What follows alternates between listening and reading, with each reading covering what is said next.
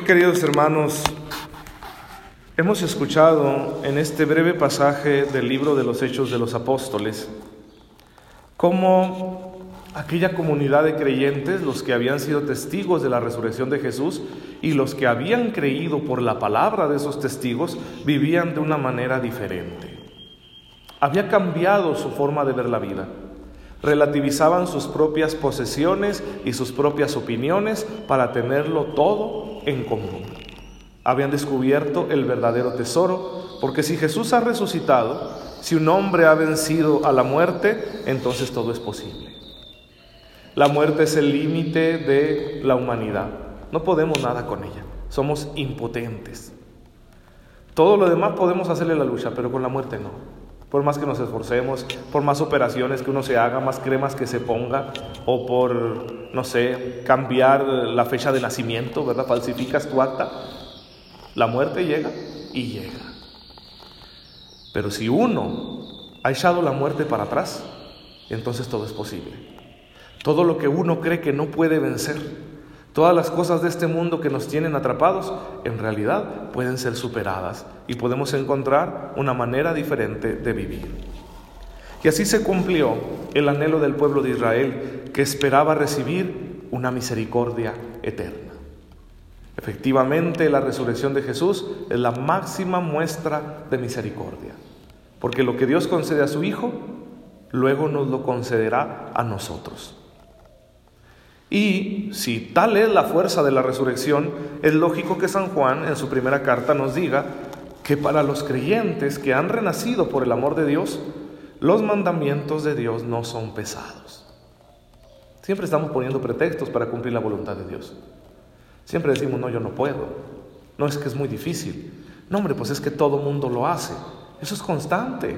Y no solo en la gente que no se acerca al Señor o a su iglesia, también entre nosotros, los creyentes, los que venimos a misa, también entre los consagrados, que tenemos nuestros pecados y nuestros vicios y solemos excusarnos diciendo, no puedo.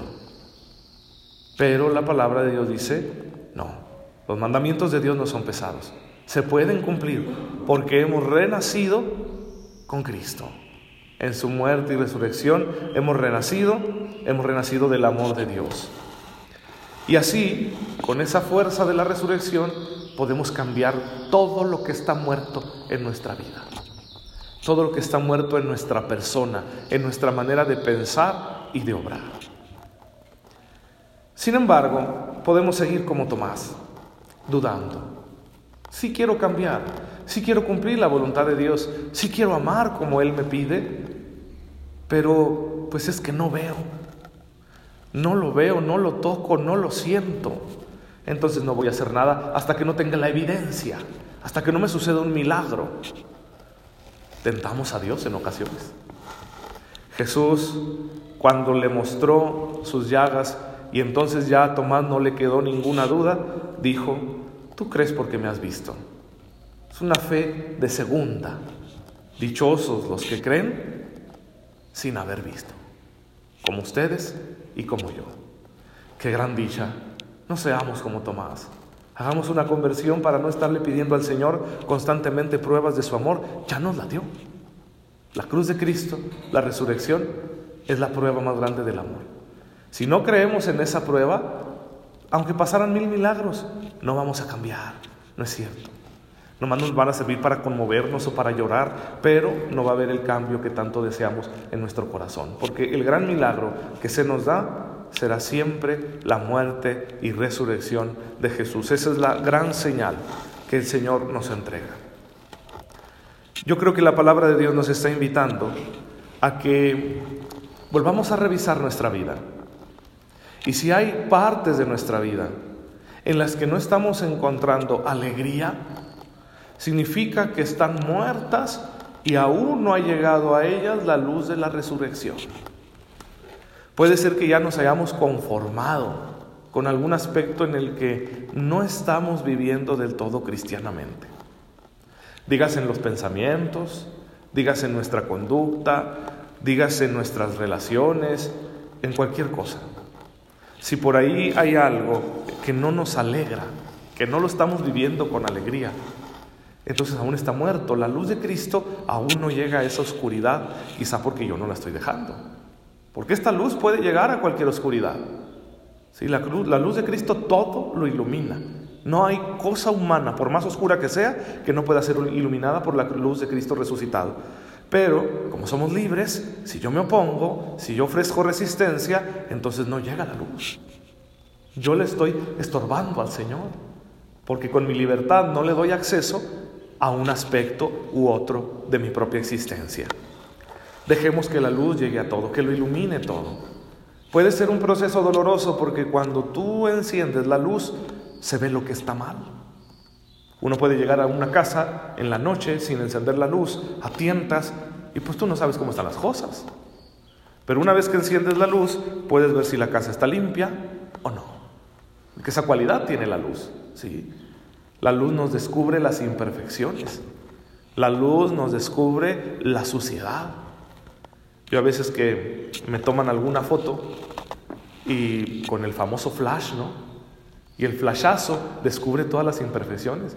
Luego me la mandan y digo, ay Dios mío, así soy yo. Pues les pido perdón a todos los que me han visto, ¿no? A lo largo de mi vida, ¿sí?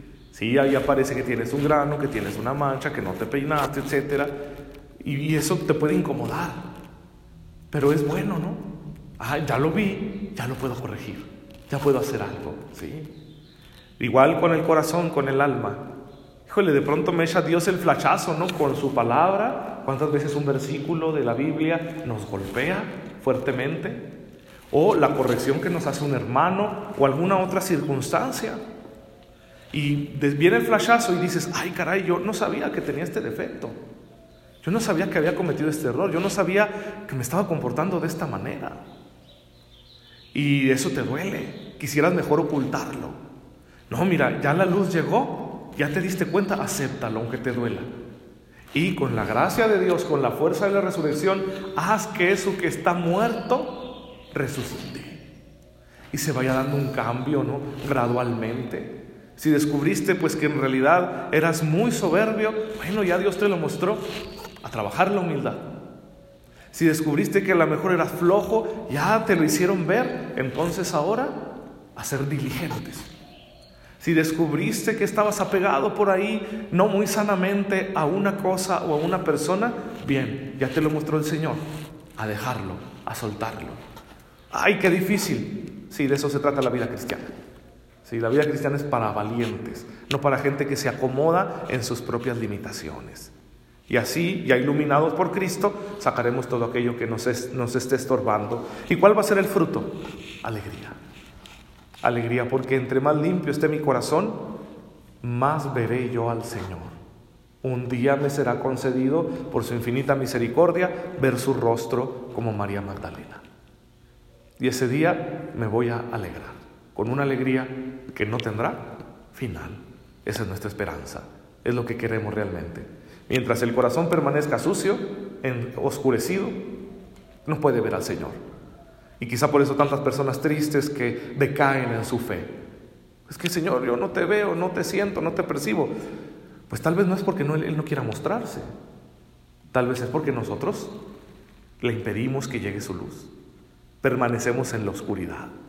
Salgamos de la oscuridad y entremos en la vida nueva que nos da la resurrección de Jesús, la vida de la luz, y un día, estemos seguros, veremos su rostro y cuando lo veamos seremos consolados de todas nuestras tristezas y todas nuestras luchas. Amén.